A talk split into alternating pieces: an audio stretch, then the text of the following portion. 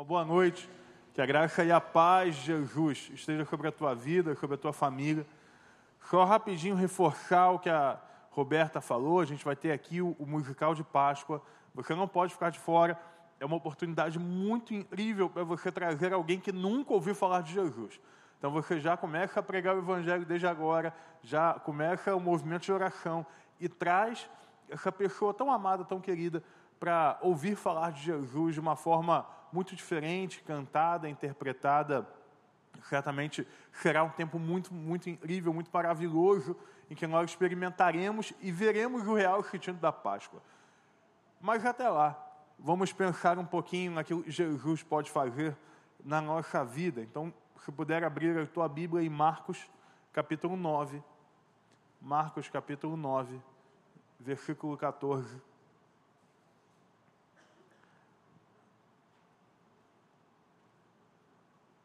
Marcos capítulo 9, versículo 14.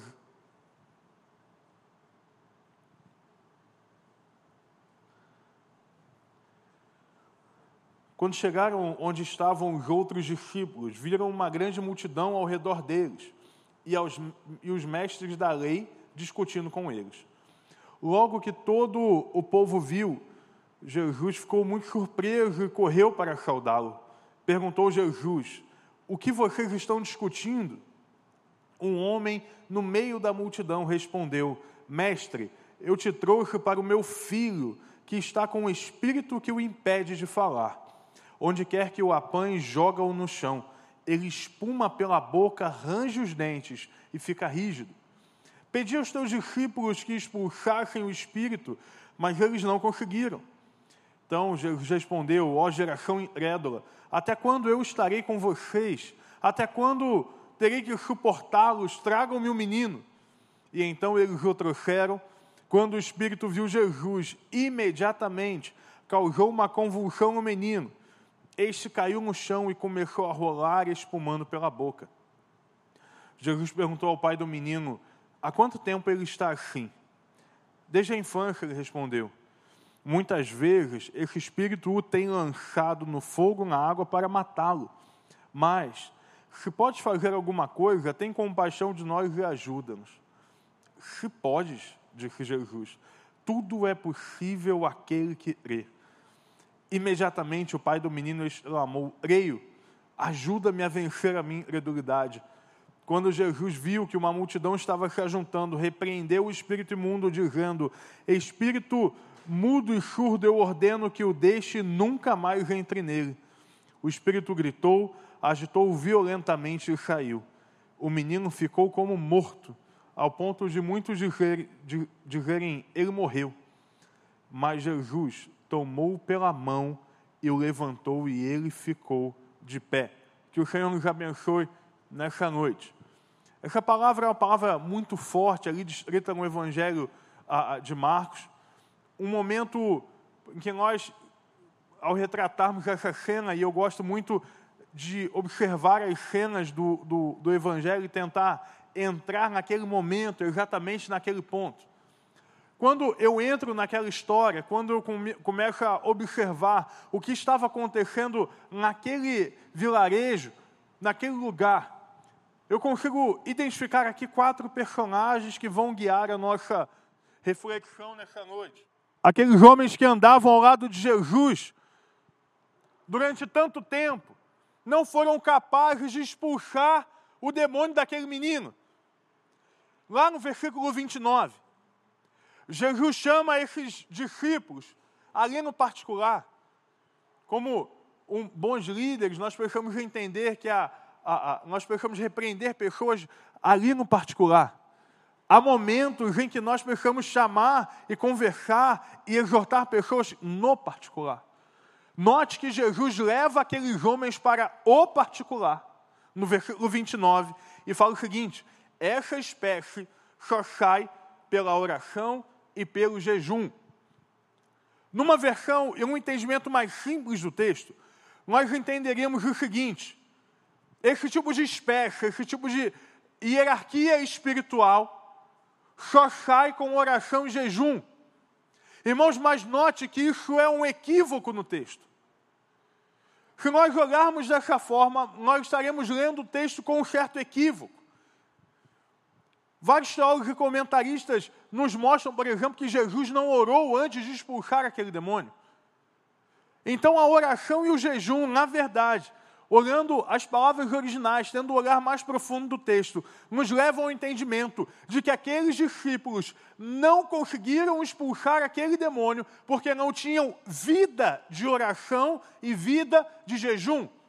Então, note que aqui os discípulos não estão não cumprindo um rito religioso, eles não estão simplesmente não orando antes de um movimento de expulsão. Não, eles não tinham relacionamento profundo com Deus. Quando nós lemos isso, talvez choque a nossa vida ao pensar que eles tenham ido ah, com poder, com autoridade, eram os discípulos. Eram aqueles que fundaram as primeiras igrejas, que pregaram o Evangelho pela primeira vez. Meus irmãos, nós só temos autoridade por meio de Cristo Jesus. Jesus, ele se relaciona conosco e um relacionamento demanda conversa, demanda oração, demanda entrega. O erro de muitos de nós é achar que nós somos aquilo que nós fazemos, que os nossos resultados nos mantêm de pé, que o nosso ministério ele acontece a partir dos nossos talentos, que a nossa família é sustentada a partir da nossa inteligência financeira. É um erro muito grande achar que ao pregar o Evangelho nós convertemos uma pessoa, quando na verdade aquilo que temos, fazemos, vem do Senhor Jesus. O poder não está em nós, o poder não está em você, o poder está em Jesus. E aí aqueles discípulos chegam tentando talvez expulsar em seu nome. Não há autoridade no mundo espiritual por meio do seu nome. Você não vai chegar, por exemplo, a, a, em nome da Stephanie sai. Em nome da Stephanie que haja cura, em nome do João que haja libertação, não, porque o nosso nome não tem poder algum. Jesus é o nome acima de todo nome. Ele é o nome exaltado acima de todo nome, onde toda criatura no céu, na terra e debaixo da terra se curvam à autoridade.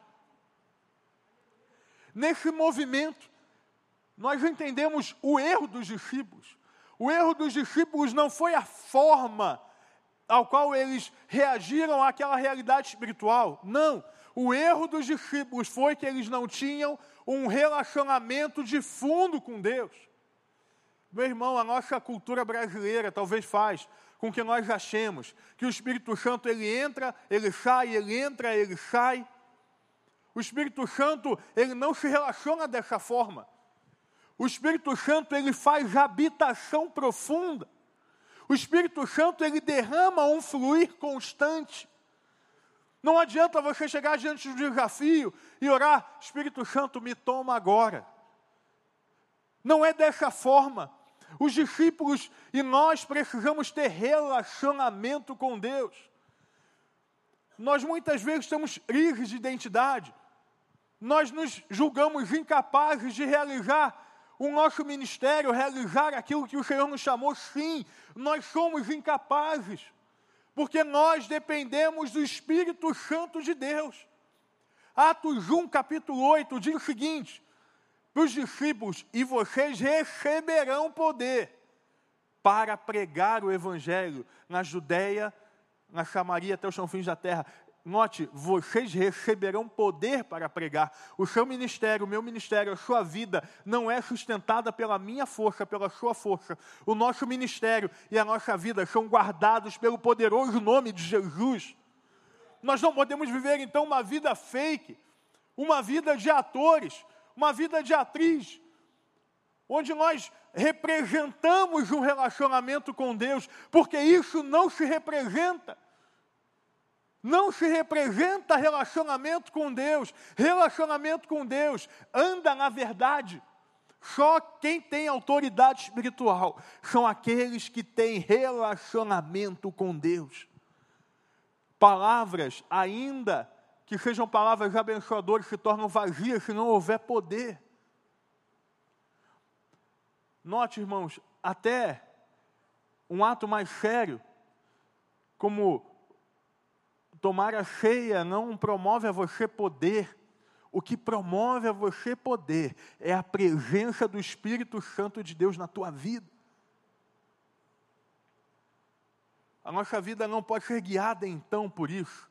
Olha, teologicamente, se a gente pensar na salvação, na teologia a respeito disso, nós vamos ler em Efésios capítulo 2, versículo 8 o seguinte: Pois vocês são salvos pela graça, por meio da fé, e isto não vem de vocês, é dom de Deus, não por obras, para que ninguém se vanglorie. Agora preste atenção nisso, porque somos criação de Deus, realizada em Cristo Jesus, para fazermos boas obras, as quais Deus já preparou de antemão para nós praticássemos. A obra que você vai realizar, Deus já preparou, mas ela é feita por meio dele.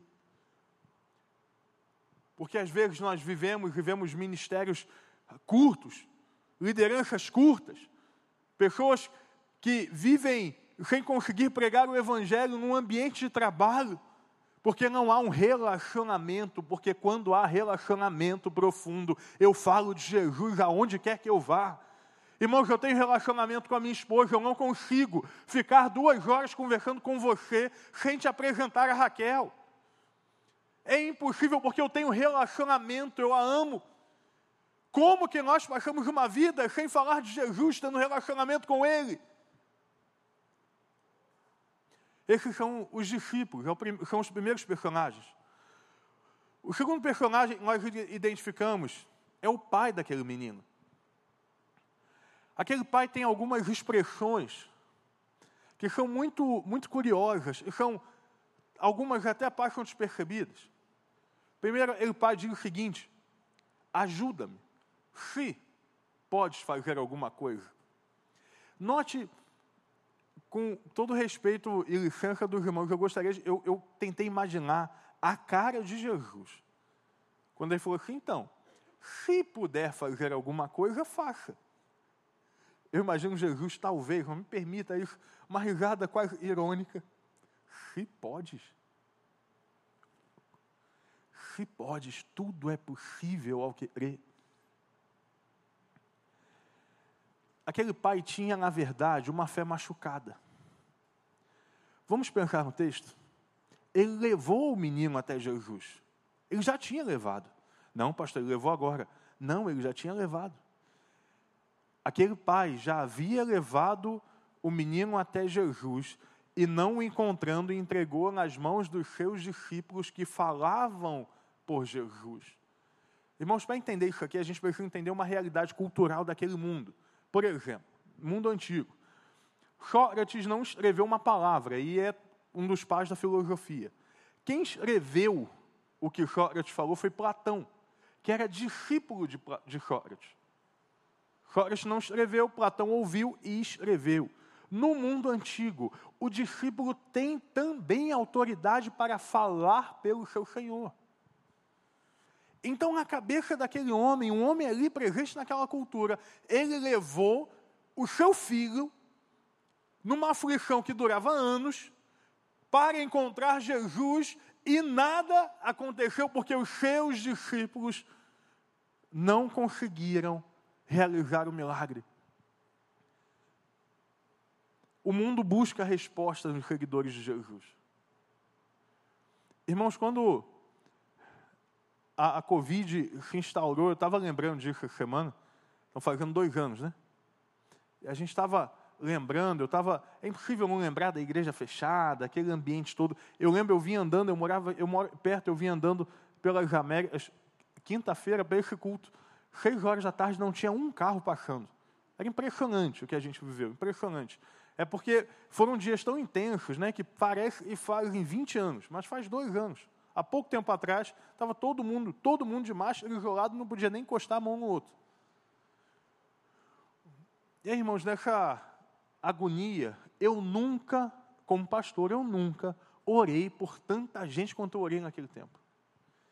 Eu nunca precisei, pastor Tiago, dar tanta resposta o que será do, do povo, o que Deus tem a ver com isso. A Bill Hybels dizia que a, a igreja local é a esperança do mundo. O mundo aguarda, a natureza aguarda. Existe uma necessidade de resposta. Irmãos, quando pessoas não acham as respostas em nós, elas têm a sua fé abalada. Paulo vai dizer que nós somos como cartas vivas escritas pelo dedo de Deus. Nós somos a Bíblia que o mundo vai ler. Quando eu olho essa realidade do Pai, eu vejo alguém que foi ferido pelo primeiro personagem, pelos discípulos. Alguém que foi frustrado. Você imagina colocar toda a sua expectativa em algo, colocar toda a sua fé. Eu vou levar meu filho até Jesus, mas nada aconteceu. Nós precisamos olhar a postura desse pai e entender que pessoas no mundo estão sendo feridas pela falta de posicionamento e de relacionamento com Deus de muitos. Essa dura palavra para nos alertar que o Senhor nos colocou nesse mundo para fazer a diferença. Na faculdade não é para estudar, é para fazer a diferença e estudar. No trabalho não é para ficar rico, para ganhar dinheiro, para ser bem-sucedido, é para viver o Evangelho naquele lugar. Ou o Evangelho é a primeira coisa da minha vida ou não é.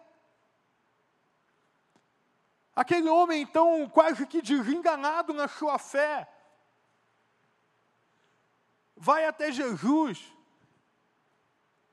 e fala bem: olha, se der para fazer alguma coisa, eu já não sei, eu já não estou lá com tanta fé. Dá para fazer alguma coisa? E aí ele diz, Jesus responde a ele, se pode, tudo é possível crê e tal. E aí aquele homem, numa dualidade linda, talvez uma das lindas, mais lindas do Novo Testamento, creio, ajuda-me a vencer a minha incredulidade. Se você ler esse texto, parece quase uma loucura. Eu acredito mas me ajuda naquilo que eu acredito? Que confusão é essa? Na verdade, aquele homem, aquele pai, irmãos, eu, imagine, eu me imaginei aqui, eu pude tentar colocar, e os pais aqui talvez compreendam isso, me colocar no lugar desse pai aqui. Meu irmão, que agonia, que dor, que tristeza. E ele simplesmente oferece ao Senhor um coração quebrantado. Há muitas pessoas que, por serem machucadas por situações, por pessoas, passam a ter dificuldade de entregar o coração até a Jesus. Mas quando nós entregamos o coração para Jesus, Jesus cura até as nossas maiores feridas. Quando nós entregamos o coração para Jesus, Ele toca onde o cardiologista não toca. Ele toca onde o terapeuta não toca. Quando nós entregamos o nosso coração para Jesus, Ele transforma aquilo que para muitos é imutável. Quando nós entregamos o nosso coração para Jesus, Ele nos entrega um coração novo, restaurado, limpo, lavado pelo sangue dEle. Quando nós entregamos o coração a Jesus, mesmo que com dificuldade ele recebe, porque é um coração quebrantado, o Senhor não rejeita. Esse era o pai quebrantado. Mas temos então o terceiro personagem no texto, o menino. O menino era só um menino. Talvez um, seus 12, 14 anos, um adolescente. E aí, para um pastor de adolescente, talvez esse texto mexa mais ainda. Atormentado por um espírito imundo. Aquele menino, ele tinha uma história que havia sido tomada dele. Aquele menino havia sido tirado de brincadeiras, aquele menino havia sido tirado do convívio do seu pai. Você imagina a convivência social daquele garoto? Você imagina como se relaciona com a vida um menino como esse? Por que, que eu faço questão de falar que era só um menino? Às vezes nós lemos esse texto, esse texto é um dos textos mais conhecidos da Bíblia, um dos textos mais pregados. Nós lembramos desse menino como o endemoniado. Nós lembramos desse menino, na verdade, não por quem ele é, mas por aquilo que o aflige. Nós temos uma visão humana de enxergar pessoas a partir daquilo que as aflige. Nós damos características a pessoas, nós damos nome, nós rotulamos pela sua dor. Às vezes a ênfase desse texto, isso não está errado, é no fato de que um demônio habitava a vida do menino e espumava, ok, mas havia um menino na história. Às vezes as pessoas falam para mim, como pastor de adolescente jovem, pastor, o senhor não está vendo a promiscuidade, o senhor não está vendo, tem que enfrentar, tem, mas antes tem que amar, porque tem meninos e meninas aqui. Às vezes nós enxergamos pessoas a partir do seu pecado. Nós enxergamos aqueles que estão à nossa volta como aquele ali é mentiroso. Aquele ali eu não confio aquela ali já conheço de outros carnavais, ainda uso esse. Aquele ali, né? num julgamento sincero, nós observamos a fragilidade do outro como a sua principal característica. Mas eu quero trazer você de novo aquele contexto. A multidão, os discípulos, Jesus, o Pai, e um menino. Quando o pai apresenta o menino, ele diz o seguinte: Senhor, tem um espírito que o atormenta. Tem um espírito que o atormenta, lançando, jogando-o contra o fogo. Irmãos, note um detalhe muito simples: o pai não vê o demônio que atormenta, o pai vê o menino. O pai consegue isso é uma tarefa difícil. Aquele pai se relacionou com um menino que era lançado ao fogo por Satanás. Ele vê a partir, através da luta espiritual daquele menino, ele vê: ali está o meu filho. Se você trouxesse, a gente pudesse trazer um pai como esse para uma entrevista, ele, ele não chamaria, não, aquele é o demônio. Não, não, aquele é o meu filho. Meus irmãos, se o Pai da terra consegue enxergar assim, como o Pai das luzes, o nosso Senhor, nos enxerga. Nessa noite eu vim dizer a você que o Senhor não te enxerga pelo seu pecado, mas Ele olha através do seu pecado.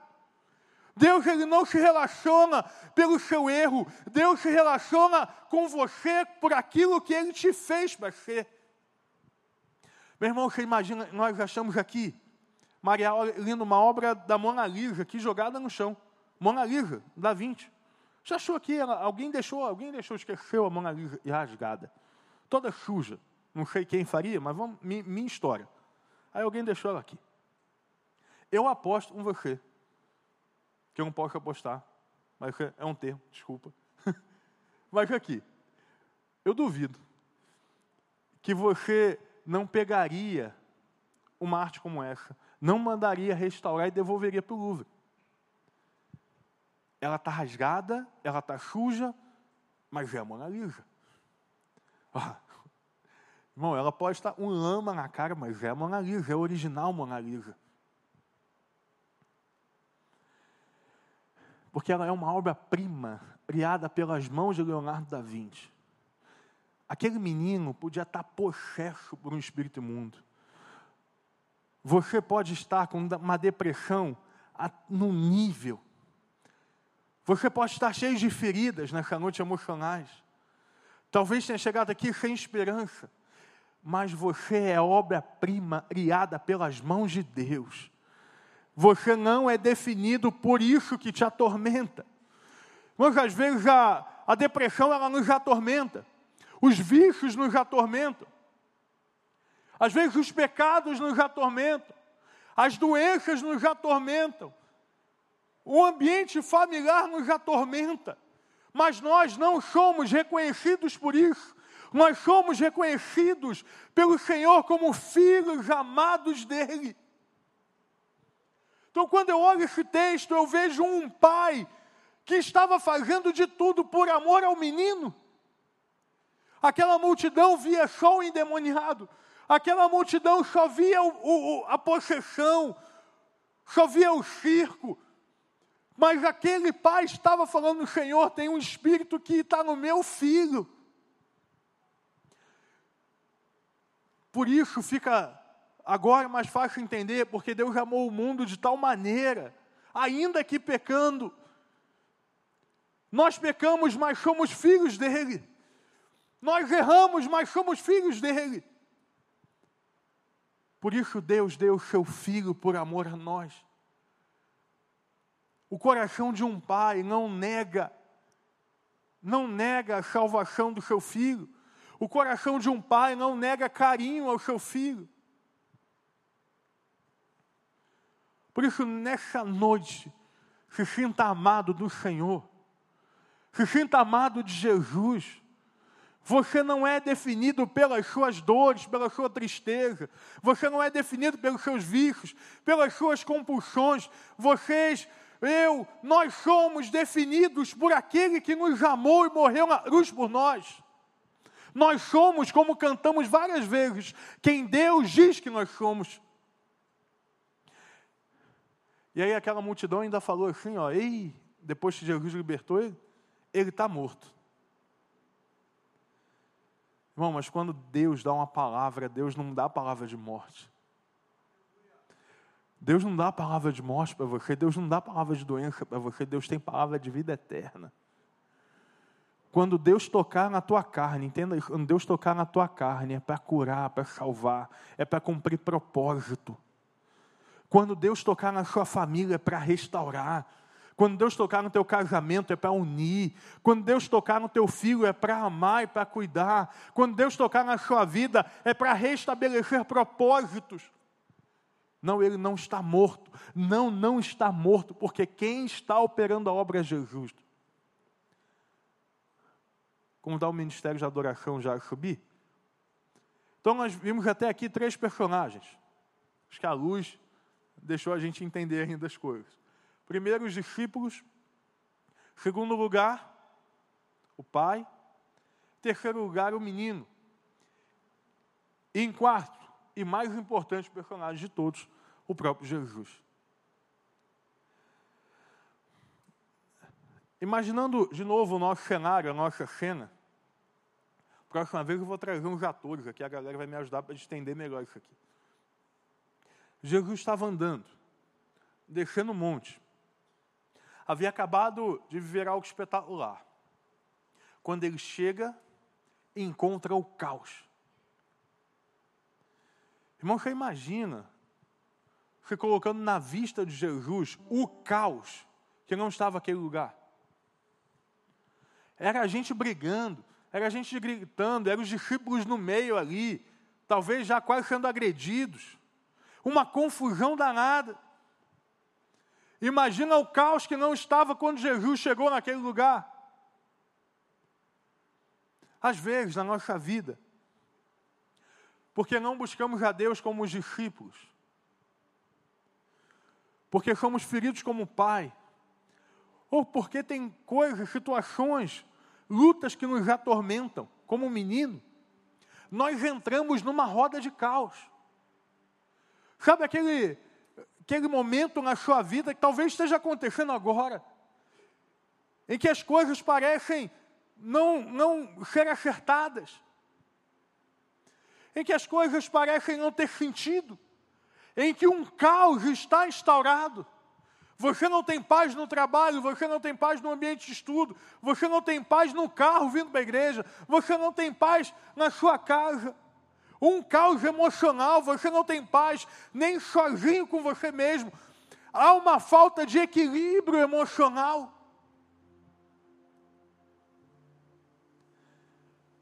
Neste momento, Jesus se aproxima da tua vida.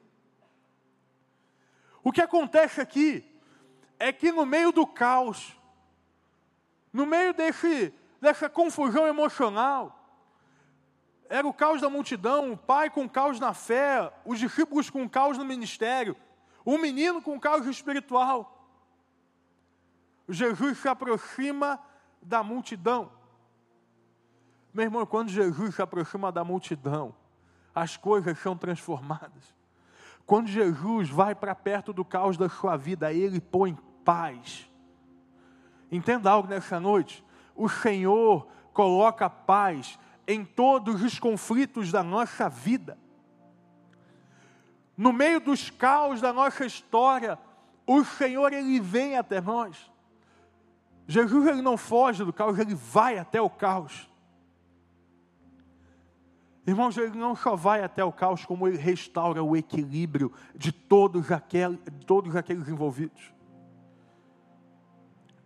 Jesus dá uma palavra diretiva e corretiva ao caos dos discípulos. Jesus dá uma palavra diretiva e corretiva ao Pai, ao caos do Pai. E Jesus dá uma palavra sobre a vida do menino, ao caos do menino. E note que o texto diz assim: em Jesus, todos achando que o menino estava morto. Outro caos, Jesus o pega pela mão e o coloca de pé. O caos da nossa vida termina quando Jesus vem ao nosso encontro. Ele pega pela tua mão e te coloca de pé. Ele te põe de pé. Pastor, mas a tempestade é terrível, ele te põe de pé. A dor é terrível, ele te põe de pé. O espírito maligno é terrível, ele te põe de pé. O Senhor Jesus está te colocando de pé nessa noite. O Senhor Jesus está indo ao teu encontro. Como fez na vida desses três personagens. Meus irmãos, Jesus, ele entra na nossa casa e ele transforma. E sabe, há uma verdade espiritual nesse texto aqui. O menino estava possesso por um espírito maligno que o jogava no chão, que o arremessava, mas Jesus coloca de pé. O diabo só tem poder para derrubar. Só quem pode colocar de pé o Senhor Jesus. O diabo só pode derrubar, mas Jesus coloca de pé. Jesus coloca de pé. Jesus cura as nossas dores. Ele cura as nossas enfermidades. Ele traz ao possível aquilo que era impossível. E aquilo que era impossível se torna natural diante dos nossos olhos, porque o Senhor está andando no meio do caos da nossa vida. Irmãos, esse texto aqui tão profundo, tão intenso, nos revela que em todas as situações, em feridas emocionais, em feridas espirituais, em feridas físicas, Jesus tem poder para curar. Jesus tem poder para curar. Jesus restabelece o equilíbrio. Nessa noite, talvez você tenha chegado aqui confuso, distante, talvez vivendo uma vida dessas como discípulo. Nessa noite, o meu convite é para você vá para perto de Jesus. Apresenta teu coração como aquele pai.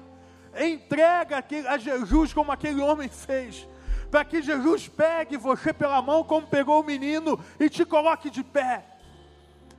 Esse é o nosso Deus. Deus te coloca de pé. Ah, irmão, se eu olhar aqui, se a gente lê essas histórias na Bíblia, paralíticos ficaram de pé, cegos desanimados ficaram de pé, mortos ficaram de pé. E há uma promessa para todos nós, que nós morreremos aqui, mas ficaremos de pé na eternidade. Irmãos, Deus está nos colocando de pé. Ele restabelece o equilíbrio. Mas há uma atitude aqui, muito comum aos três personagens. Os três personagens, de alguma forma, se submetem a Jesus. Os três personagens se submetem ao governo de Jesus. é necessário para o equilíbrio da nossa vida. A rendição a Jesus. Pastor, o senhor é contra terapeuta? Pessoal, não, não. Vai, irmão. São usados por Deus, são maravilhosos. Mas tem um que é o centro da vida. Tem um que restabelece a ordem no caos com um estalar de dedo. Existe um. O nome dele é Jesus. Jesus, Cristo, Filho de Deus, ungido do Senhor. Ele restabelece a ordem emocional. Ele liberta, irmão, da depressão. Ele cura a ansiedade. Ele liberta das compulsões. Ele cura do vício. Celebrando faz um trabalho lindo. A partir de uma ferra, de ferramentas, compartilha os passos, né, Elaine? O que, que o Celebrando faz? Ele aponta você na direção daquele que restabelece o equilíbrio. Isso aqui, irmão, não é tática humana, não é, não é gestão, não. Nós, como igreja, como celebrando, nós apontamos a sua vida para aquele que tem poder para restaurar a sua história.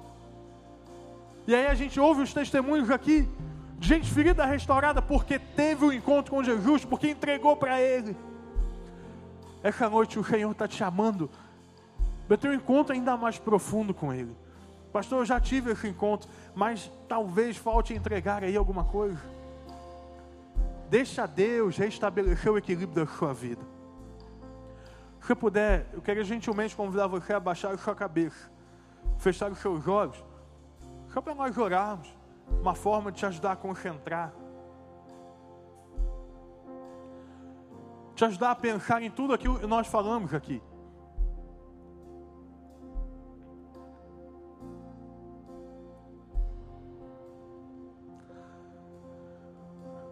Se na tua cabeça há um caos nessa hora, eu gostaria de te convidar a olhar para Jesus.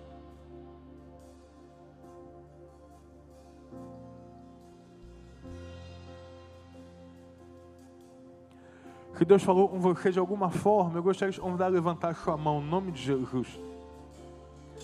Amém. Levante a sua mão, meu. Amém. Amém. Amém.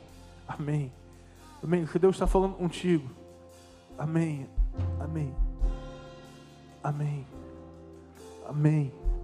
Amém. Lá atrás já vi. Amém. Aqui à minha esquerda. Amém. Amém. Nós vamos ficar de pé, vamos adorar o Senhor. Agora, assim como aquele pai foi até Jesus, eu gostaria de convidar a vir até a frente.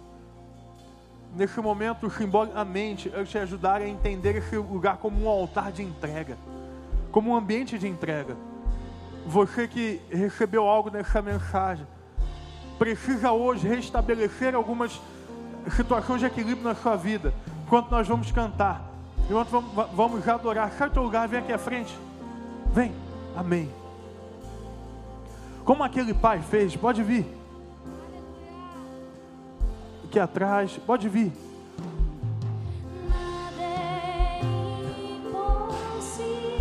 Vem, vem. Pode vir, vem. Lá no fundo, vem. Aqui na esquerda, pode vir, meu irmão, vem.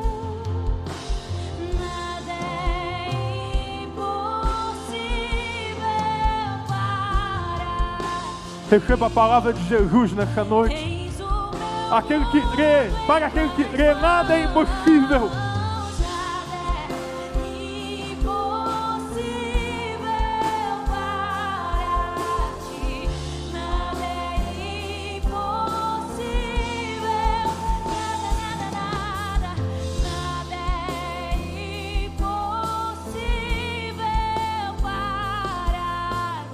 Vem, pode vir.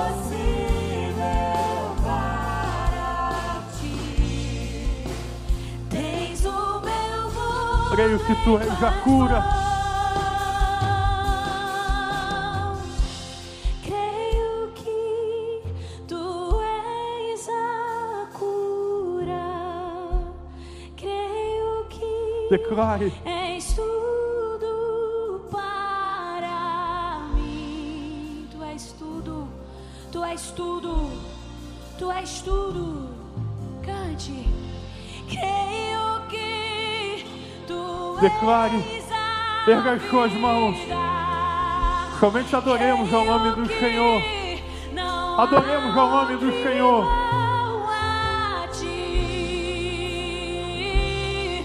Jesus, eu preciso de ti. Diga nada é impossível.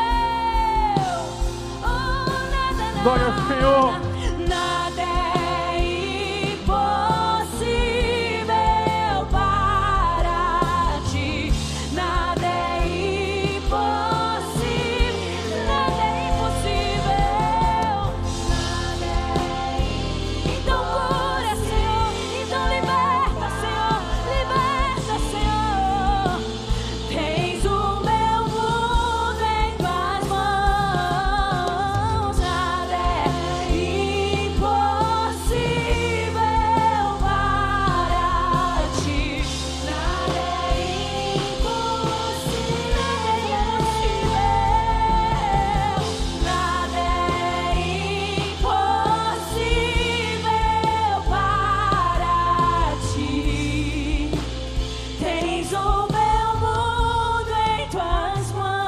Senhor Jesus, nessa noite nós declaramos que só o Teu nome tem poder sobre a nossa vida. Deus, nós declaramos que toda a terra, todo ser debaixo da terra, acima dos céus, se dobrará ao Teu nome. Deus, nós declaramos a liberdade que há em Cristo. Deus, nessa hora, nós profetizamos liberdade, liberdade, equilíbrio. Nós declaramos que o Senhor tem poder para curar, para transformar. Deus, aquele que chegou aqui, oprimido, guardado, talvez com pactos que no nome de Jesus, toda obra de Satanás caia por terra nesse lugar. Deus, que haja aqui um toque de cura naqueles oprimidos por doença. Deus, no nome de Jesus, que haja aqui um toque de renovo naqueles que chegaram cansados. Ó Deus, pega pela mão e coloca teus filhos de pé. Nós te pedimos que o milagre que aconteceu na vida daquele menino seja realidade entre nós. Deus, nós somos aquilo que o Senhor disser que nós somos. E nos entregamos a Ti nessa noite. Em nome de Jesus.